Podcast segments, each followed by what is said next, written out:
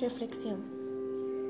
Jesús es nuestra guía, quien nos presenta el camino del bien por medio de su palabra, reflejada en la Sagrada Escritura. Nos indica por qué deberíamos confiar en Él y llevarnos a pensar a cada uno de nosotros. Dio todo como testimonio de su verdad